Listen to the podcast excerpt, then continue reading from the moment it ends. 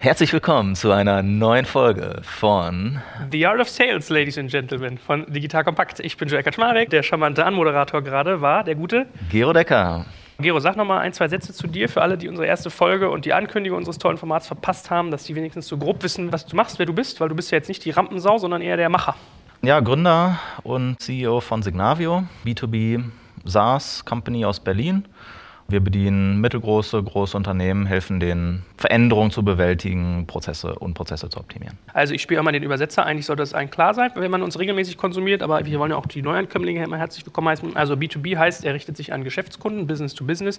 Und SaaS heißt Software as a Service. Er verkauft also eine Software, die sich übers Internet beziehen lässt. So, und der gute Mann, er kennt sich sehr gut aus mit dem ganzen Thema Vertrieb. Und heute wollen wir mal einsteigen mit der Frage, welche Rollen gibt es eigentlich im Sales? Das heißt, wen brauche ich wann und was macht er eigentlich? Ja? Weil man stellt sich das mal so ein bisschen vor, da gibt es irgendwie so eine Frontsau mit einem Telefon und einem Stift Papier, aber ist ja doch ein bisschen komplizierter, gerade wenn man irgendwie im Firmenkundenbereich aktiv ist. Viele haben vielleicht so diesen fliegenden Begriff des Sales Reps, ja, also nicht Rap wie der Rap zum Essen, sondern REP geschrieben, wie Representative, schon mal gehört. Aber da gibt es ja noch ein paar andere Rollen und da wollen wir so ein bisschen eintauchen. Wir versuchen dann natürlich jeweils so ein bisschen auch zu sagen, was tun solche Personen, was haben die für einen Background, wie finde ich die, worauf muss ich achten, wie viel Erfahrung sollte so jemand haben. Und anschließend versuchen wir dann so ein bisschen zu erklären, wie ist eigentlich der Vertriebsprozess strukturiert. Das heißt, wen gibt es da und wie greifen die ineinander? Das sind dann so ein bisschen die beiden Parts. Und mein Favorite Wording, was ich heute schon kennengelernt habe, ist Hunting versus Farming. Ja, das heißt, manche Kunden muss man jagen und manche muss man ernten. Und viele von euch wird natürlich das Thema Hunting interessieren. Das soll auch unser Thema sein. Gut, steigen wir noch mal ganz kurz ein. Wie würdest du anfangen, Rollen in der Sales-Organisation zu erklären? Die ganz, ganz zentrale Rolle im Sales ist tatsächlich der Sales Rep. Andere Namen dafür ist sowas wie ein Account Executive oder Account Manager. Das ist im Prinzip die zentrale Vertrauensperson, die zentrale Kontaktperson zum Kunden hin. Also sozusagen das eine Gesicht, was uns als Softwareunternehmen, die wir etwas beim Kunden platzieren möchten, vertritt und sozusagen für alle Sorgen und Nöte die zentrale Anlaufposition ist.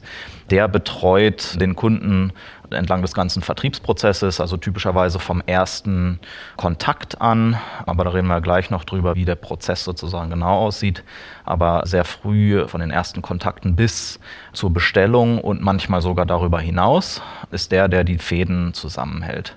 Aber in einer Vertriebsorganisation, gerade wenn die größer wird, gibt es noch eine ganze andere Reihe von Rollen, die dann dort wichtig sind. Ich nenne die einfach mal und dann können wir die auch gleich sozusagen im Detail mal durchgehen. Es gibt natürlich das Marketing-Team, die hoffentlich draußen Interesse im Markt kreieren, so dass man über einen White Paper Download, über ein Display, über eine Trial Sign-up, über ein Event, was man veranstaltet, irgendwie auf den Anbieter, auf den Softwareanbieter aufmerksam werden und sozusagen ein Lead erzeugen. Dann gibt es die Rolle der BDRs, Business Development Representatives oder manchmal auch Sales Development Representatives genannt. Juniorige Leute, die auch sozusagen sehr früh in einem Vertriebsprozess involviert sind. Es gibt Pre-Sales, es gibt äh, Legal, also die Leute, die hinterher mit den Verträgen zu tun haben. Aber es gibt auch noch andere Rollen, die sozusagen am Rande involviert sind, wie der Produktmanager, wie ein Customer Success Manager und auch sozusagen das Sales Leadership. Jetzt kommt ein kleiner Werbespot. Aufgepasst. Du kennst es doch sicherlich auch. Der Frühling ist im vollen Gange, es müsste mal wieder geputzt werden oder auch ausgemistet. Also wir haben das Thema auf jeden Fall gerade, denn nach unserem großen Live-Treffen von unserem Business Club Makers and Shakers missten wir gerade unseren ganzen Keller aus und dabei gibt es auch Dinge, da habe ich gar keine Lust, die aufwendig ins Internet zu stellen, sondern suche Hilfe. Und zwar haben wir da einen spannenden Partner, den kennst du bestimmt auch schon, denn mit Rebuy kannst du deine gebrauchten Artikel, wie zum Beispiel Bücher, Musik, Filme oder Technik wie Smartphones, HiFi und vieles mehr verkaufen. Komplett stressfrei, ohne lästiges Erstellen von Anzeigen und vor allem ohne stressige Kommunikation mit KäuferInnen. In nur 30 Sekunden findest du heraus, wie viel Geld du für deine Artikel bekommst und wenn dein Artikel im Lager von Rebuy angekommen ist, bekommst du das Geld ganz automatisch schon sechs Tage später ausgezahlt. Also, mach's wie wir, spar dir doch einfach das Text- und Abfotografieren deiner Schätze und besuche direkt Rebuy. Unter digitalkompakt.de slash Rebuy habe ich dir eine Weiterleitung eingerichtet und alle Infos findest du wie immer auch auf unserer Sponsorenseite unter digitalkompakt.de slash Sponsoren. Werbung Ende. Vielleicht gehen wir noch mal so ein bisschen auf den Sales Rep ein, weil der ja so der Dreh- und Angelpunkt von allem ist, bevor wir uns über die unterschiedlichen Level durchhangeln. Was würdest du sagen, ist das typischerweise für ein Typ? Weil wenn du mir sagst, das ist eigentlich die Person, die den Kunden die ganze Zeit managt, den nurtured, wie man ja so neudeutsch sagt, also den anreichert und wirklich eigentlich die zentrale Anlaufposition ist, dann denkt man ja erstmal, das muss ein sehr senioriger, sehr erfahrener Person sein, die wahrscheinlich auch irgendwie sehr viel Feingefühl hat, so zwischenmenschlicher. Was, wie muss man sich das vorstellen? Was muss der können? Was hat der für einen Background? Was studieren solche Leute? Weil im Sales hast du ja sonst auch mal viele Quereinsteiger. Also was ganz wichtig ist bei Sales Reps ist, dass sie ambitioniert sind, dass sie hungrig sind, dass sie etwas erreichen wollen. Das sind Leute, die dir sagen, ich habe überhaupt gar kein Problem mit ambitionierten Zielen. Das sind auch häufig Leute, die monetäre Anreize gut finden und es auch allen zeigen wollen, das Ding total durch die Decke zu schießen. Ja? Abschlussorientiert sind, wäre so ein anderer Begriff. Also sie haben immer sozusagen die Bestellung oder die potenzielle Bestellung vor Augen und laufen darauf hin. Muss diese Person zwangsläufig seniorig sein? Das kommt zum einen darauf an, mit wem man es beim Kunden zu tun hat. Das kommt aber auch darauf an, wie viel Guidance oder Führung ich auch als Organisation anbieten kann. Also wenn ich sozusagen eher juniorige Leute habe, dann muss ich die womöglich mehr anleiten, mehr an die Hand nehmen. Wenn ich jetzt aber zum Beispiel ein, ein neues Land erobern möchte, wie zum Beispiel, sagen wir mal, Skandinavien, wo ich nur ein oder zwei Leute überhaupt im Land sitzen habe, dann ist man häufig besser damit bedient, dort jemanden Seniorigen Kollegen sitzen zu haben, weil der kann eigenmotiviert arbeiten, kann dort sich sozusagen selbst seinen Tag gestalten und bestmöglich dort agieren. Mhm. Was hat so jemand studiert? Hat er überhaupt studiert? Manchmal haben Vertriebler nicht studiert. Die meisten Vertriebler, die ich kenne, haben studiert. Ich sage immer, das, was der Vertriebler im Studium lernt, sind gute Manieren. ähm, und sich über Themen auch vernünftig mit den Leuten äh, unterhalten zu können. Ja, also beim, beim Sales geht es immer um Menschen. Äh, ich muss auf der Kundenseite muss ich Menschen überzeugen. Ich muss keine Maschinen überzeugen, sondern ich muss halt dort einen guten Eindruck hinterlassen, eine Vertrauensbeziehung aufbauen. Und deswegen sind das häufig sehr kommunikative Menschen, eher extrovertiert, die Spaß daran haben, rauszugehen. Das sind häufig die, die, ja, die auf der Party am wenigsten schüchtern unterwegs sind. Genau. Ähm, was haben die studiert? Viele haben BWL studiert, aber auch alles mögliche andere. Ja, also es ist nicht so, dass ich im Studium Vertriebsskills lerne. Aber wenn du jetzt irgendwie da sitzt und schaust die Bewerbung an für so eine Stelle, wenn du die ausschreibst, worauf achtest du da in so einem Lebenslauf? Auf das, was er vorher gemacht hat. Also bei juniorigen Leuten ist es immer ein gutes Zeichen, dass sie harte Jobs im, in der Vergangenheit gemacht haben, dass sie mal zum Beispiel im Callcenter gearbeitet haben, dass sie für Amnesty International Abonnements auf dem Breitscheidplatz vertickert haben, dass sie Sales-Erfahrung in der Vergangenheit schon mal hatten, wo sie idealerweise auch eine schwierige Aufgabe hatten, Produkte, die womöglich nicht einfach an den Mann zu bringen sind, also Finanzprodukte. Ja, das wäre so ein Klassiker. Also wenn man dort durch so eine Schule durchgegangen ist, dann ist man zumindest abgehärtet und kann mit 20 Mal Nein am Tag auch umgehen und das wirft einen nicht aus der Bahn. Ansonsten, das ist natürlich eine Schwäche an Deutschland insgesamt, dass es nicht so wahnsinnig viele große und erfolgreiche B2B-Softwareunternehmen gibt, anders als jetzt zum Beispiel in den USA. Deswegen kann man nicht ganz aus dem Vollen schöpfen. Also in den USA sagt man, ich nehme Leute, also wenn ich ein Serviceunternehmen zum Beispiel habe, dann suche ich mir Leute, die in den letzten fünf Jahren nichts anderes als SaaS-Vertrieb gemacht haben. Ja? In Deutschland gibt es gar nicht genug Firmen. Also außer einer SAP gibt es ja kaum große Softwareunternehmen in Deutschland. Genau, also vorherige Erfahrung ist ganz, ganz wichtig. Und das Zweite, wie auch die Performance in den vorherigen Jobs war. Ja, sind das die Leute, die eher zu den besten 10% gehört haben oder eher die, die nicht ganz so gut klargekommen sind? Sind das Leute, die eher vertriebsorientiert sind oder manchmal gibt es Leute, die eher aus einer, ich sag mal, Beratungsschiene kommen oder Professional Services Schiene kommen? Da muss man sich dann immer genau angucken, haben die eigentlich eher Spaß an dem Abschluss oder haben die eher Spaß am Erklären?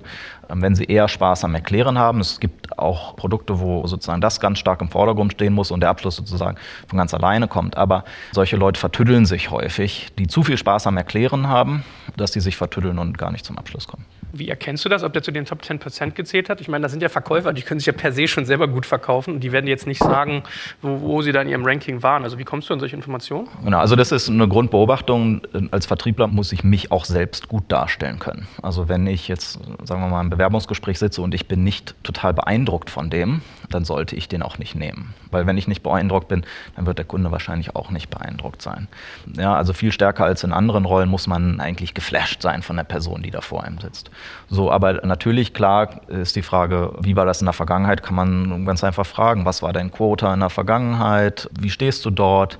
In großen Organisationen gibt es häufig sowas wie einen President's Club oder Winner's Circle oder so, wo die besten fünf oder zehn Prozent aller Mitarbeiter ausgezeichnet werden. Wenn die Leute da zwei, drei Jahre ähm, dazugehört haben, ist das ein super Zeichen ich habe irgendwie so die Erfahrung gemacht, gerade die Zielgruppe im Softwarebereich, die ist relativ kompliziert und komplex. Also wenn man an CIOs verkauft, ist das halt was völlig anderes, als wenn du jetzt im Versicherungsbereich oder Finanzbereich was verkaufst.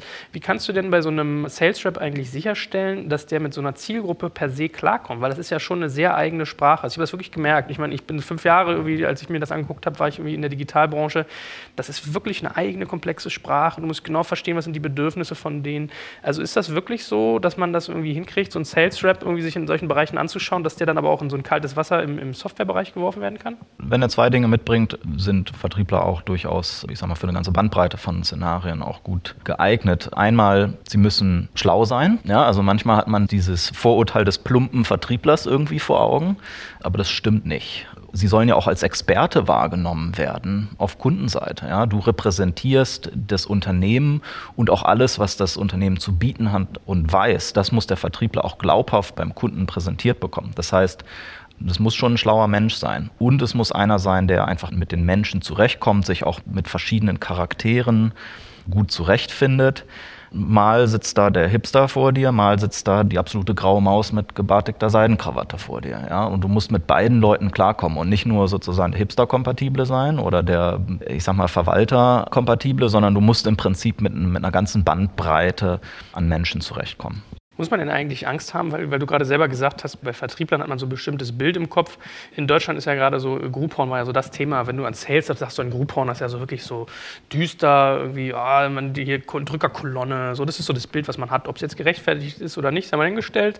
Aber muss man sich Gedanken machen, wenn man jetzt irgendwie so eine Organisation aufbaut, dass man bei diesen Sales Reps Gefahr läuft, dass das so ein bisschen so äh, Söldner sind, die irgendwie jetzt nicht richtig nachhaltig sind? Ja, das ist eine Kultur, die man als Unternehmen natürlich prägt und das ist die Frage, was für Abschlüsse suche ich denn eigentlich als Unternehmen und was incentiviere ich? Das ist einfach eine Frage des Unternehmens, wie ich das gestalte und was ich auch dort vorlebe. Also ich glaube weniger daran, dass das dann eine Charaktereigenschaft der Person ist, sondern dass es häufig eher sozusagen das soziale Umfeld ist im Unternehmen, was dann dort prägt.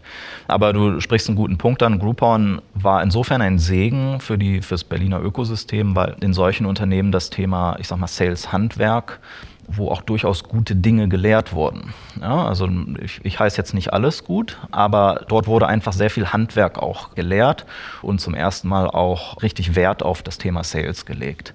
Wir haben auch Kollegen, die aus diesem, ich sag mal, Daily Deal Umfeld kommen. High Velocity Sales. Was heißt das? Bei diesen Groupon-Modellen war es ja so, dass ich häufig Abschlüsse ähm, innerhalb des gleichen Tages oder innerhalb einer Woche gemacht habe. Ich bin zum Massagesalon hingegangen, habe denen das erklärt und, und abends habe ich schon die Unterschrift gehabt. Das ist natürlich eine besondere Art und das geht auch nur bei solchen kleinen Kunden. In komplexeren Vertriebssituationen geht das nicht. Also in den meisten, also gerade bei Software-Sales redet man meistens über Monate von Sales-Cycles und da kann ich weder den Kunden über den Tisch ziehen, noch kann ich den irgendwie zu was drängen, sondern ich muss, das ist wie, wie ein Tango-Tanz, ja. Äh, und, und man muss aufpassen, dass die Musik nicht aufhört zu spielen. Ja? Aber wie gesagt, handwerklich sind dort manche Dinge womöglich ähnlich. Also, dass ich Zielgruppen identifiziere, dass ich meine Ansprache verfeinere, dass ich tatsächlich auf den Abschluss orientiert bin. Das ist genau das Gleiche, ob ich innerhalb eines Tages einen Deal machen kann oder ob ich innerhalb von vier oder sogar zwölf Monaten das machen kann. Ja, und man braucht halt mehr Geduld einfach. Gut, dann gehen wir mal so ein bisschen auf die Brückendisziplin, die du gerade schon angesprochen hattest. Also Marketing war ja so ein Bereich, das passt ja. Wir sitzen hier nämlich gerade witzigerweise in der Marketing-Etage von Signavio. Was sind das für Typen? Was haben die für eine Aufgabe? Wie muss ich mir das vorstellen? Genau, also Marketing ist ja typischerweise unterteilt in verschiedene Bereiche. Das, was für den Sales-Bereich das Spannendste ist, ist das Thema Field Marketing. Das sind die, die in den Regionen, in den Zielsegmenten direkt mit den Vertriebskollegen arbeiten. Das sind, also je nachdem, was, was für Spielarten man dort hat, also zum Beispiel, wenn man viel über Events macht, dann sind das einfach Leute, die Spaß dran haben, coole Events aufzustellen, die organisieren mögen, die dort ein Event auf die Beine stellen, wo alle Spaß haben, Leute hinkommen und sozusagen das Interesse geweckt wird. Wenn es eher Content Marketing ist, ja, dann ist das eine ganz andere Spielart. Das heißt, je nachdem, welchen Kanal man dort bespielt, sind das die, die unterschiedlichsten Disziplinen aus dem Marketing. Die Marketingkollegen, dort geht es auch eher darum, dass ich sozusagen kontinuierlich Interesse wecke. Bei Vertriebskollegen, die entwickeln irgendwann einen Tunnelblick, wenn sozusagen der Abschluss nah ist. Ja, dann gibt es links und rechts nichts mehr, sondern dann gibt es nur noch diese eine Opportunity. Das ist bei, bei Marketing nicht so, sondern dort geht es darum, dass ich sozusagen konstant, dass dort konstant Interesse geweckt wird und dass ich meine Bekanntheit im Markt kontinuierlich steigere und ich kontinuierlich mit den Leuten ins Gespräch komme und die aufs eigene Angebot lenke.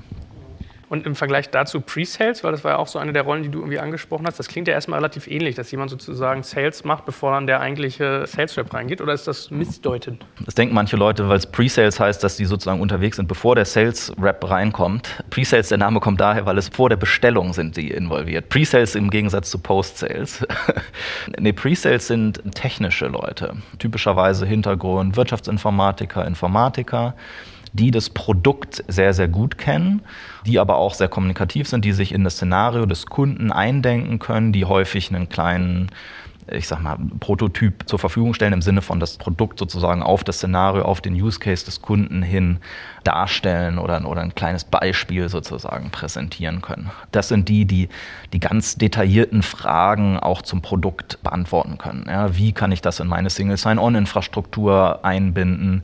Wie funktioniert zur Not auch der API-Zugriff? Wie kann ich das System konfigurieren? Was auch immer an technischen Fragen aufkommen. Das sind auch die, die zum Beispiel so, so Fragenkataloge, also wenn, wenn Unternehmen Ausschreibungen machen und sozusagen so einen strukturierten Anforderungskatalog rausschicken, dann sind es häufig die Pre-Sales-Kollegen, die dann sozusagen durch diese ganzen detaillierten Fragen durchgehen und im Prinzip das Produkt-Know-how haben. Und dann gibt es halt je nach Modell eine Ratio, wie viele Pre-Sales-Kollegen brauche ich eigentlich pro Sales-Kollegen so im klassischen B2B Software as a Service Bereich findet man häufig so eine Ratio von 3 zu 1, 4 zu 1, in Extremfällen mal 2 zu 1 will heißen. Also 3 zu 1 würde heißen, auf drei Sales Reps kommt ein Preseller. Also die teilen sich sozusagen den Preseller, die können über seinen Kalender verfügen und den dann zu Webmeetings, Vorortterminen, was auch immer, Workshops sozusagen hinzuziehen. Ja, ich meine, das ist ja ganz schön. Wir stellen uns ja einfach mal aktiv ein bisschen doof, ne, damit man auch das mal für Leute erklären kann. ja, er grinst so, er weiß, ich muss mich da nicht anstrengen, will er mir damit sagen. Nein, Spaß beiseite. Also das ist ja mal wirklich ganz, ganz spannend, das also für Leute also auch auseinanderzunehmen, die da gerade erst einsteigen. Also Pre-Sales ist im Prinzip eine Person, die so Expertenstatus in der Tiefe besitzt sozusagen. Also der Bohrschlaghammer, wenn ich mit dem Akkuschrauber nicht mehr weiterkomme an der Salesfront. So schneide ich das jetzt mal mit. Genau, die einfach sehr, sehr viel Wissen haben und alles, was es rund um das Produkt zu wissen gibt, wissen die. Gut, also haben wir Marketing, was irgendwie sozusagen die Nachfrage reintunneln soll, was die Leads bringen soll.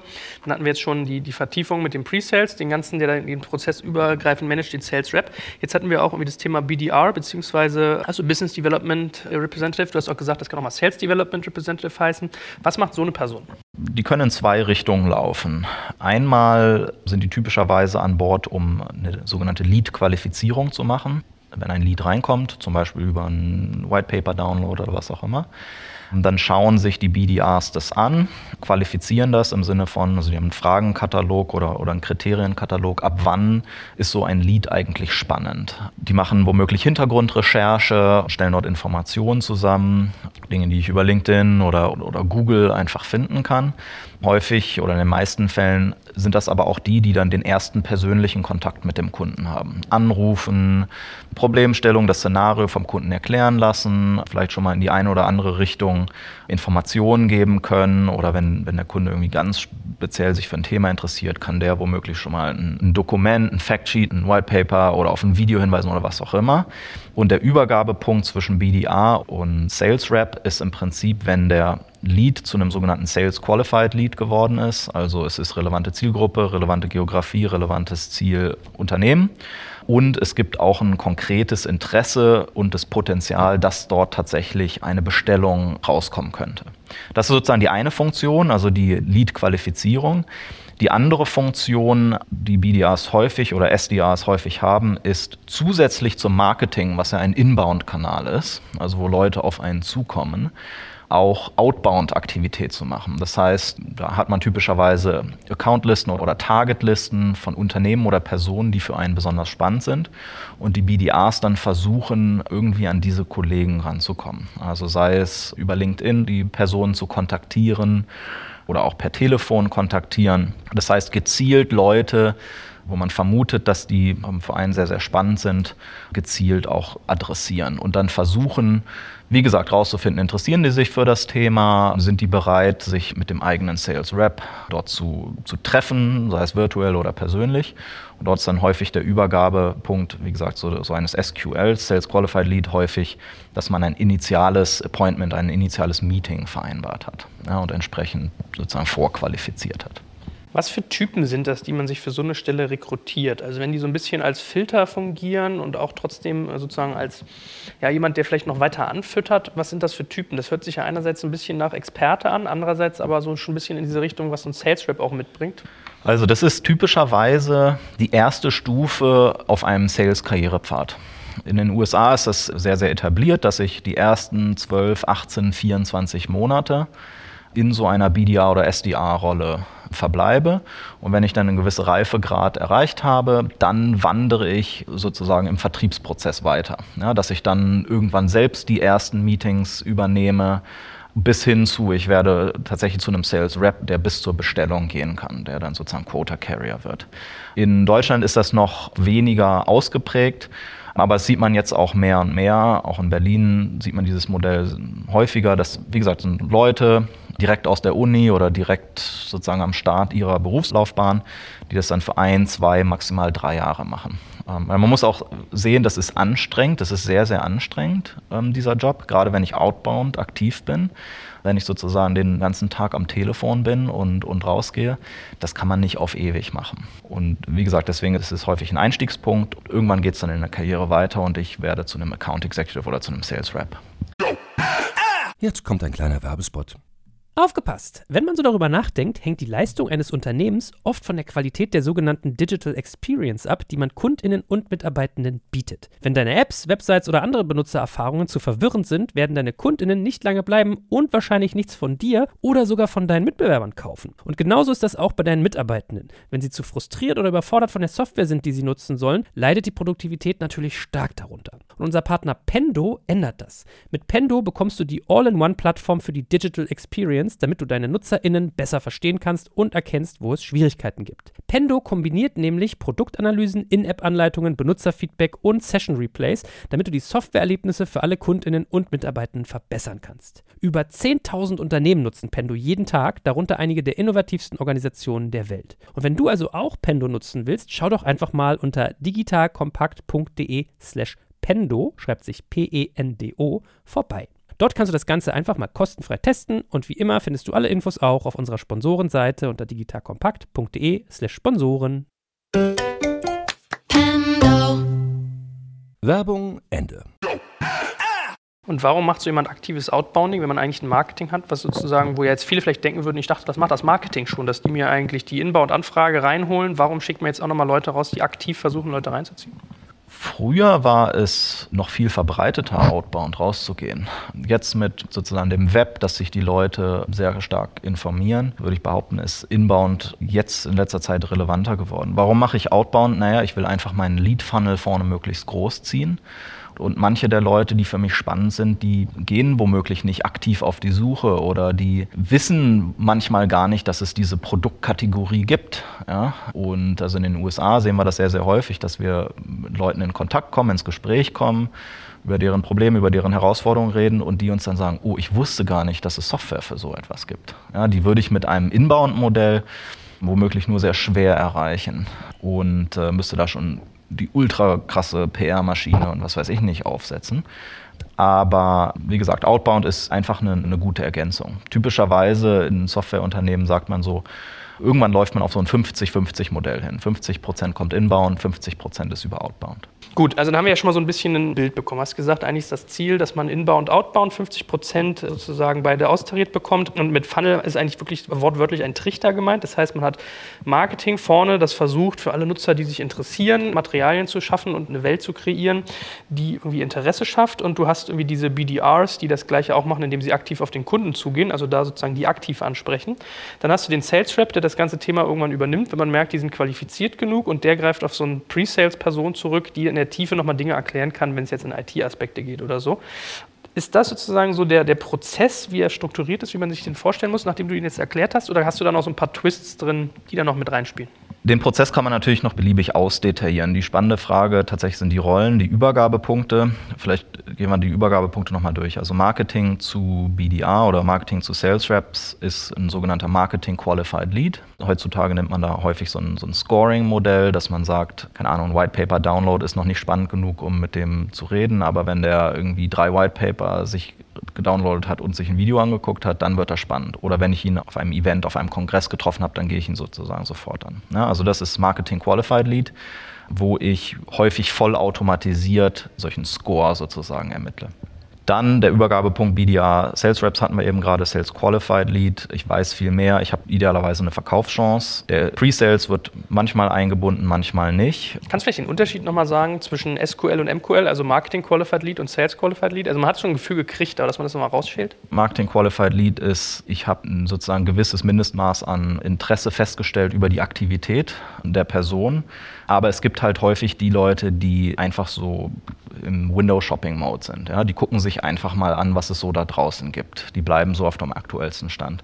Zu einem SQL wird es eigentlich dann, wenn die Leute so langsam anfangen, wenn die eine Timeline haben, wenn die anfangen, über Budgets nachzudenken und so weiter und sagen, hey, ich habe ein konkretes Projekt, dafür brauche ich was oder idealerweise in den nächsten sechs Monaten muss ich mir auf jeden Fall was ausgesucht haben.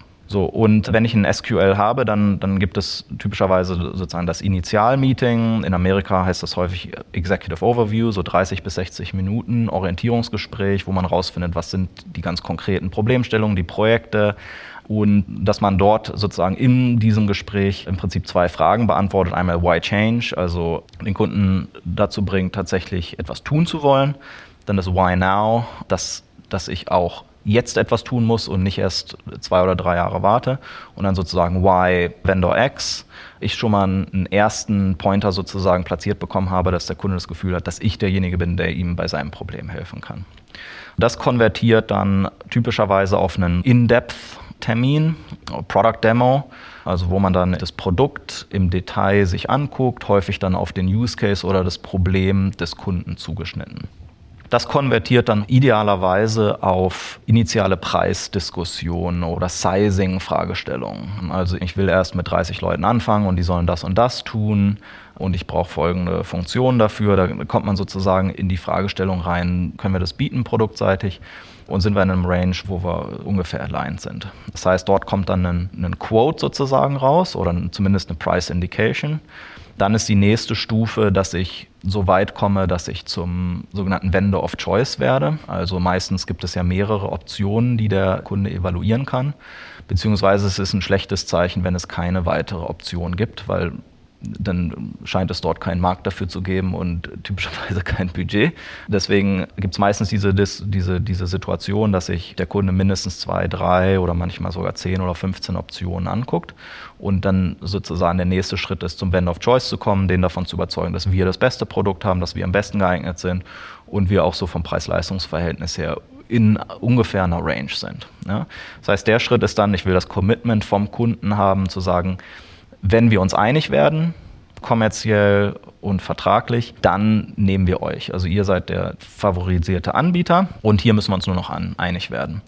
So, dann ist der nächste Schritt, dass man dann tatsächlich in die detaillierten kommerziellen Verhandlungen geht, sozusagen die letzten Details nochmal ausräumt. Womöglich gibt es irgendwelche Zusagen von wegen, hier fehlt noch was im Produkt und ich habe eine zwei, drei Monats Deadline, um das zum Beispiel zu liefern oder irgendwelche anderen Geschichten, die dort zu klären sind. Also auf kommerzieller Seite und dann auf vertraglicher Seite, also als, als Vendor geht man natürlich immer mit Standard-Vertragsdokumenten rein und hofft, dass das eins zu eins durchgeht. Aber gerade bei, bei großen Kunden, die haben doch ihre eigenen Vorstellungen, zu welchen Bedingungen sie einkaufen. Das heißt, dort gibt es dann das klassische Redlining. Ja? Also entweder idealerweise schickt man denen seine eigenen Vertragsdokumente und die redlinen das, also im Sinne von geben Änderungswünsche an und dann sozusagen das eigene Legal-Team guckt dann drüber, was davon akzeptabel ist. Oder in einem für den Anbieter schlechteren Fall kommt der Kunde mit eigenem Vertragswerk und sagt, wir gehen jetzt, das ist unser Standardvertrag, Software einzukaufen zum Beispiel.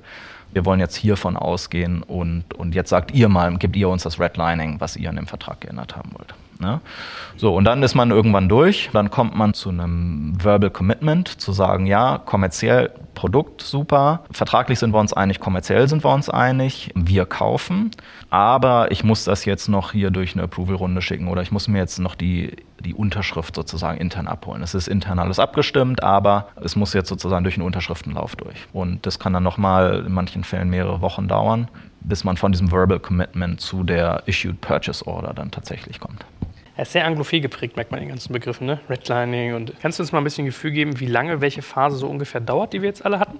Die wichtigste Zeit, die gemessen wird, ist typischerweise von einem MQL oder von einem SQL bis hin zu einer Purchase Order. Das ist der klassische Sales Cycle. Und der liegt, wenn man richtig, richtig, richtig schnell unterwegs ist, bei zwei bis drei Wochen. Aber da gibt es wirklich wenige, wenige B2B-Firmen, die, die solche Sales Cycles haben. Im Extremfall liegt die bei ein bis zwei Jahren, ja, sozusagen am, am langen Ende. Was jenseits eines Jahres ist, da kann man schon argumentieren, ob das wirklich noch ein Vertriebsprozess ist, weil Prozess heißt ja auch, dass du vorankommst und dass du Fortschritt siehst. Wenn, wenn man gut unterwegs ist, liegt man irgendwo bei vier bis sechs Monaten, würde ich sagen. Bis zu neun Monate ist, ist auch üblich, dass dieser, also von MQL oder SQL bis hin zu einer Purchase Order, wie, ähm, dass es so lange dauert. Was ist so deine Erfahrung? Welcher dieser Schritte dauert da am längsten? Also wir hatten ja jetzt irgendwie das In-Depth-Meeting, dann hatten wir das erste Kennenlernen, dann hatten wir die Demo-Geschichte, ähm, beziehungsweise Demo und In-Depth war dasselbe. Dann hast du diesen Vendor of Choice. Was, was ist in diesem ganzen Schritt so das, was eigentlich die meiste Zeit kostet und die größten Hürden bildet? Also zu diesem initialen Meeting kommt man meistens sehr schnell. Also wenn das Interesse da ist, bekommt man das schnell hin. Auch diese initiale Produktdemo, die Leute wollen das ja auch einfach sehen am Anfang. Ja? Also das geht rucki zucki. Je nach Kunde kann das unterschiedlich lange dauern. Also dieses bis zu einem Vendor of Choice zu kommen, dauert bei manchen wir hatten jetzt letztens gerade wieder einen Fall von, von einer öffentlichen Verwaltung, die dann Ausschreibungen machen und sich die ganzen Anbieter kommen lassen und so weiter. Und dann gibt es einen ein Verfahrensfehler und dann muss das wieder neu gemacht werden und dann klagt jemand und was weiß ich nicht. Also in dem konkreten Fall zieht sich das seit drei Jahren hin, um von sozusagen den, den Initialmeetings bis zu einem Vendor of Choice zu kommen. Ja, aber das ist jetzt ein Extrembeispiel. Wie gesagt, das ist sehr, sehr unterschiedlich. Aber wenn man erstmal zum Vendor of Choice gekommen ist, dann geht man typischerweise davon aus, dass mit 75-prozentiger Wahrscheinlichkeit dieser Deal auch kommt. Hast du da generell so Quoten, wo du sagst, das und das sind so die Wahrscheinlichkeiten, wenn man hier ist, die Wahrscheinlichkeit nach da zu kommen ist so? Also ist sicherlich sehr individuell, aber hast du da irgendwie Erfahrungswerte gesammelt? Na, das, ist, das hängt von Firma zu Firma ab. Da gibt es die unterschiedlichsten Metriken entlang des Weges. Bei vielen Softwarefirmen ist es so, dass sie von einem, ich sag mal, Initial, das ist ein Initial-Meeting liegt irgendwo bei einer Verkaufschance zwischen 10 und 25 Prozent. Also wenn ich zu diesem initialen Meeting gekommen bin, dann, dann, konvertiert halt einer von vier oder einer von zehn oder irgendwas dazwischen. Und sobald ich zu einer Price Indication gekommen bin, also tatsächlich über Preise rede, dass ein Budget da ist, ich meine, man hat auch keinen Sinn, über Preise zu reden, wenn, wenn es überhaupt gar keine Budgetvorstellungen gibt. Ja. Bei vielen Softwarefirmen ist es so, dass man das dann schon so auf 50 Prozent ungefähr setzt. Also dass jeder Zweite, mit dem man diese Diskussion hat, auch dann tatsächlich konvertieren. Und äh, wie gesagt, Vendor of Choice, sagen wir mal 75 Prozent Verbal Commitment, 90 Prozent. Also selbst wenn ich das Verbal Commitment habe, können in 10 Prozent der Fälle es noch schief gehen, weil irgendwie der Entscheider in, keine Ahnung, krank wird oder abgesetzt wird oder irgendwelche Budgets gestrichen werden. Ja, da können immer noch Dinge schiefgehen. Also selbst auf den letzten Metern kann man sich nicht ganz sicher sein. Gut, jetzt haben wir ja irgendwie viel darüber geredet, eigentlich so rund um das Thema Neugeschäft. Also New Business ist also das eine und dann hast du ja im, im Sales-Bereich immer gerne dieses schöne Thema Upsell und Cross-Sell. Also Upsell heißt dann im Prinzip, so ich das verstehe, man verkauft ihnen das gleiche Paket in höherer Taktung, also dass man die irgendwie noch sozusagen höher rangieren lässt, mehr Geld aus denen rauszieht.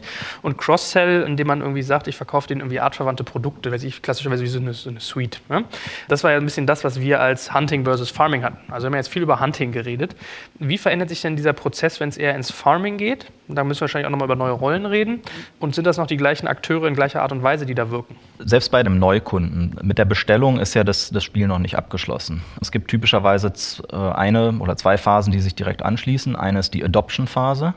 Also wo ich typischerweise gibt man sich 90 Tage oder manchmal nur 30 Tage, dass der Kunde tatsächlich auch das Produkt aktiv einsetzt. Ja, weil wenn er in den, in den ersten ein bis drei Monaten nicht dazu kommt, das Produkt auch aktiv zu nutzen, dann wird er es wahrscheinlich gleich wieder links liegen lassen. Das nennt man dann Adoption Phase und dann kommt man in die Expansion Phase rein. Ja? Also sozusagen in den Farming-Modus, wo es darum geht, den Kunden kontinuierlich zu betreuen und dem Kunden natürlich auch dabei zu helfen, das, das, das beste, also das Produkt bestmöglich zu nutzen, den bestmöglichen Benefit daraus zu generieren, aber für einen als Unternehmen spannend halt auch zu gucken, braucht er noch weitere Seats, also muss der mehr Leute bedienen, braucht er mehr Funktionalität, braucht er mehr Volumen? Oder braucht er sogar zusätzliche Produkte ähm, für sein Szenario. So die ganz zentrale Rolle, die dann ins Spiel kommt, Post-Sale, ja, also im Gegensatz zu Pre-Sales, ist auf Neudeutsch Customer Success. Das ist in Software-as-a-Service-Unternehmen so der, der Begriff Customer Success Management, den man für das proaktive Betreuen ab der Bestellung sozusagen benutzt.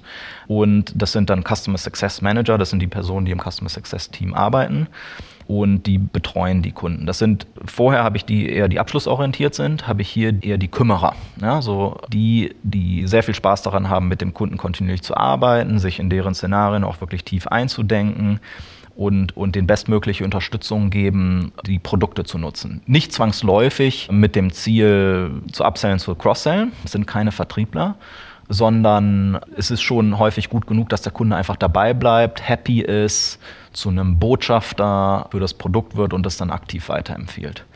Genau, das, ist, das, ist, das sind die Customer Success Manager, die dort ins Spiel kommen. Und sobald sozusagen der Eindruck entsteht, hey, die brauchen eventuell ein bisschen mehr von uns, die müssen ihren Contract sozusagen erweitern, dann geht der Customer Success Manager wieder zu dem entsprechenden Sales Rep und sagt, hey, komm mal mit.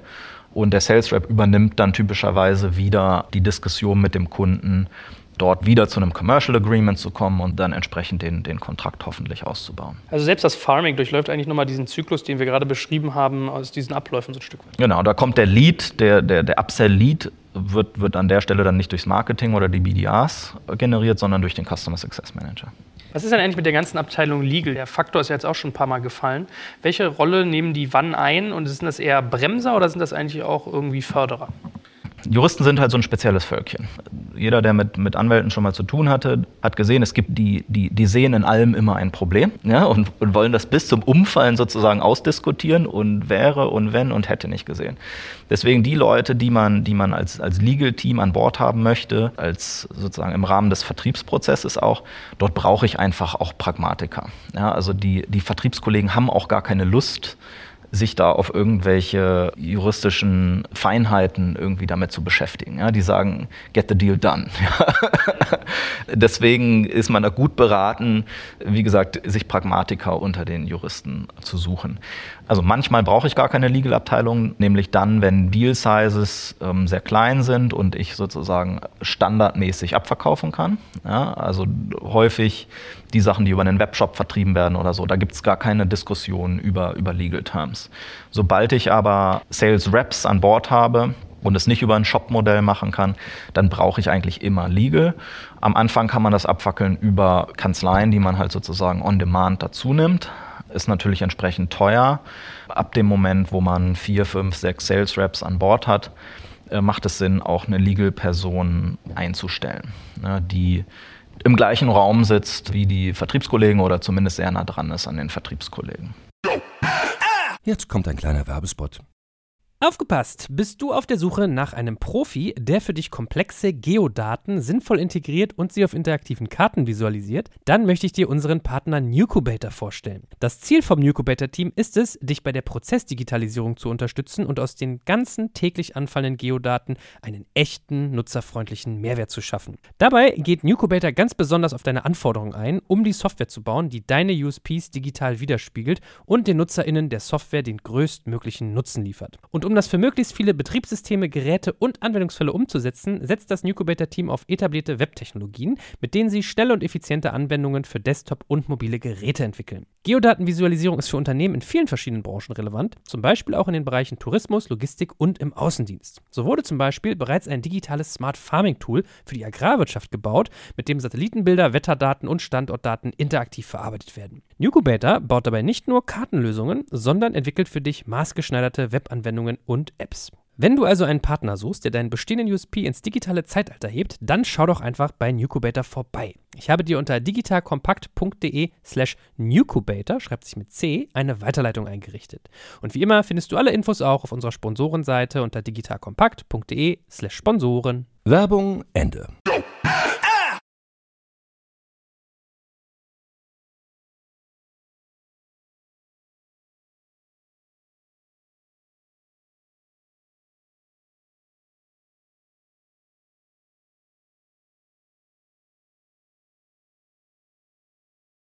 Genau, ja, das ist immer das Ziel. Aber es gibt natürlich schon eine Bandbreite, wie so ein Vertrag aussehen kann mit Kunden und was, was für Terms da drin steht. Ja, da geht es um Haftungsfragestellungen. Am Anfang, als wir als Firma zum Beispiel klein waren, ging es häufig so um Fragestellungen. Ja, was passiert denn in dem Moment, wo ihr als Firma pleite geht?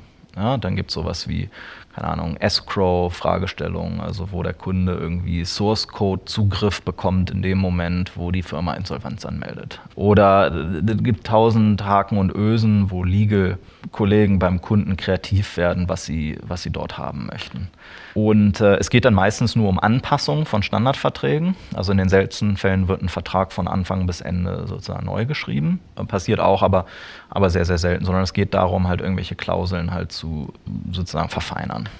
ich erinnere mich, wir haben in unserem ersten Podcast auch darüber geredet, dass eigentlich bei so einer Softwarebude, ja, die vielleicht gerade im, im Abo, also im, im SaaS-Fall zum Beispiel, Software verkauft, eigentlich zwei Faktoren sehr, sehr relevant sind, nämlich einmal das Produkt und einmal das Go-to-Market, also der Vertrieb. Jetzt haben wir über Go-to-Market sehr intensiv geredet und haben aber eigentlich über so Produktrollen kam bisher noch gar nicht vor. Das heißt, vielleicht so abschließend nochmal die Frage, welchen Einfluss haben denn eigentlich Produktrollen auf diesen ganzen Sales-Prozess? Was haben die da für eine Aufgabe? Also das ändert sich sehr, sehr stark über sozusagen den Lebenszyklus des Unternehmens. Also wenn ich ein, zwei, drei Jahre Jahre am Markt bin, dann ist es häufig so, dass, dass am Produkt noch sehr viel gedreht werden muss, um so einen Deal zu gewinnen. Das heißt, Produktmanager und, und sogar Entwickler sind häufig super aktiv in den einzelnen Opportunities involviert. Wenn ich eine entsprechende Menge an Kunden gewonnen habe, eine gewisse Wiederholbarkeit drin habe, also ich sage mal 100, 200, 500 Kunden gewonnen habe, dann muss eigentlich das Ziel sein, dass RD, also die Produktabteilung inklusive Produktmanager, an dem Verkaufsprozess eigentlich gar nicht beteiligt sein müssen. Klar, die wollen horchen, was kommt denn an am Markt, was sind die Fragen, was sind die Sorgen, was sind die Nöte, was sind die Einwände. Aber eigentlich sollten sie nicht aktiv eingreifen müssen. Klar, auch wenn ich schon ein paar x tausend Kunden habe und wenn besonders große oder komplizierte herkommen, die sagen, ja, ich brauche aber das und das. Erst wenn ich das und das bekomme im Produkt, ähm, kann ich bei dir kaufen. Dann haben die Produktmanager und die Entwickler die Aufgabe, sich das anzugucken. Die sind sozusagen dann die Eskalationsstufe vom Pre-Sales. Ja? Also wenn Pre-Sales sozusagen mit dem Dateien am Ende ist oder es halt hart um Veränderung des Produktes geht. Dann geht es sozusagen von Pre-Sales an, an Produktmanagement. Die gucken sich das an und machen dann eine Aussage von wegen, passt das auf die Product Roadmap? Zu wann können wir das zusagen? Wollen wir das überhaupt vertraglich einem fixen Termin zusagen? Oder wie viel würfelt das bei uns durcheinander? Das heißt, mit der Zeit sollte, ich sag mal so, so als Daumenpeilung, auf jeden Fall in weniger als 5% aller Opportunities sollte Entwicklung und Produktmanagement beteiligt sein müssen. Ja, idealerweise in gar keiner. Gut, dann fassen wir also nochmal so ein bisschen zusammen. Wir haben irgendwie unterschiedliche Rollen besprochen. Da hatten wir ja ganz am Anfang irgendwie das Thema Marketing, wo es eigentlich darum geht, Inbound-Nachfrage zu generieren. Also wir hatten zum Beispiel Content Marketing als einen Bereich, dass man irgendwie White Paper erstellt, um auf diesem Wege irgendwie an Kunden zu kommen oder an Interessenten. Dann hatten wir das ganze Thema Business Development Representatives, ja, das ist ja Zungenbrecher manchmal hier, wo es eigentlich um Lead-Qualifizierung ging und darum, teilweise auch Outbound-Anfragen äh, selber zu starten. Das heißt, selbst Kunden aktiv zu suchen und zu schauen, sind die irgendwie passend. Wenn man die ausreichend qualifiziert hatte, ging es über in den Sales Rep, ja, wo man sagt, irgendwie der managt eigentlich diesen ganzen Verkaufsprozess, wo wir dann diese unterschiedlichen Phasen hatten. Und als Akteure, auf die man dann zurückgriff, in dem Fall war irgendwie einmal Pre-Sales, wenn es irgendwie an tiefe technische Fragen geht, bis hin zu Produkt, wenn es so technisch wird, dass man vielleicht sogar was anpassen muss. Und Legal, wenn es eigentlich so um die rechtliche Gestaltung geht. So, und wenn man dann irgendwie diese, diese Initial Purchase Order hatte, war eigentlich der Faktor Customer Success irgendwann gegeben. Das heißt, man sagt, kriegt man es hin, dass man erstmal diese, diese anfänglichen Testphasen wirklich in der Dauernutzungsphase überführt. Das sozusagen einmal für diese Hunting-Phase, also neues Geschäft zu jagen, dann aber auch irgendwie für das ganze Thema Farming, also bestehendes Geschäft auszubauen. Und das war es eigentlich schon. Ne? Also das sozusagen mal so grob zusammengefasst, habe ich das mit meinen Laienworten richtig wiedergegeben, was du jetzt irgendwie aus Jahren der Erfahrung uns hier zu Papier oder zu Tonband sozusagen geteilt hast. So gar nicht so schwer, oder? ja, wenn mir so ein schlauer Onkel wie der Gero erklärt, dann geht das eigentlich. Nein, sehr spannend. Ich meine, vielleicht muss man noch einen Hinweis geben. Äh, jetzt fragen sich die Leute draußen vielleicht, warum erzählen die beiden Onkel eigentlich nichts zu Gehältern? Ich würde jetzt gerne mal wissen, was verdient so ein Sales Rep oder was muss ich im Marketing oder Pre-Sales zahlen? Das wird auch kommen. Da werden wir einen separaten Podcast machen. Und zwar aus dem einfachen Grunde, dass wir das so ein bisschen mit dem ganzen Thema Sales Controlling verbinden wollen. Das heißt, was für Gehaltspläne habe ich je nach Erfolg? Was für Provisionierungsmodelle? Was haben wir für Territory Plans? Also wie kann man sich Territorien in so einem Bereich aufschlüsseln. Also bleibt da schön tuned, bleibt da dran, das kommt auch. Ansonsten, ich danke dir natürlich ganz herzlich, dass du wieder so viel Zeit und Wissen für uns aufgebracht hast. Und wenn das gefällt, der gibt uns bitte schön fünf Sterne bei iTunes. Dann freuen wir uns, kriegen mich bessere Rankings und können mehr Leute erreichen. In diesem Sinne, ich danke dir ganz herzlich, lieber Gero. Bis zum nächsten Mal. Sehr schön, bis zum nächsten Mal. Jetzt kommt ein kleiner Werbespot. Aufgepasst! Heute gibt's Werbung in eigener Sache. Wir wollen dich nämlich besser kennenlernen, weil viele hören Woche für Woche unseren Podcast und dabei wissen wir gar nicht immer, wer genau diese Leute sind. Und natürlich wollen wir ja aber wissen, wer du bist, um unseren Inhalt auch an deinen Interessen ausrichten zu können. Und um das zu ändern, habe ich eine Umfrage vorbereitet. Dort kannst du uns erzählen, wer du bist und wofür du dich interessierst. Und was du davon hast, naja, ich meine, je besser wir dich kennen, desto besser können wir unseren Podcast an deine Bedürfnisse anpassen. Und dann spreche ich auch keine Werbung mehr für Penispuppen und Online-Casinos ein, wo dich womöglich ganz andere Dinge interessieren. Nein, kleiner Spaß und trotzdem. Du tauschst fünf bis zehn Minuten deiner Zeit gegen viele Stunden noch bessere Unterhaltung und Tiefenwissen in der Digitalwirtschaft. Klingt für mich nach einer Win-Win-Situation und geh doch also daher mal auf die Seite digitalkompakt.de slash Umfrage. Fülle diese nach bestem Wissen und Gewissen aus und freue dich in Zukunft auf noch besseren Content auf Digital Kompakt. Ende der Werbung.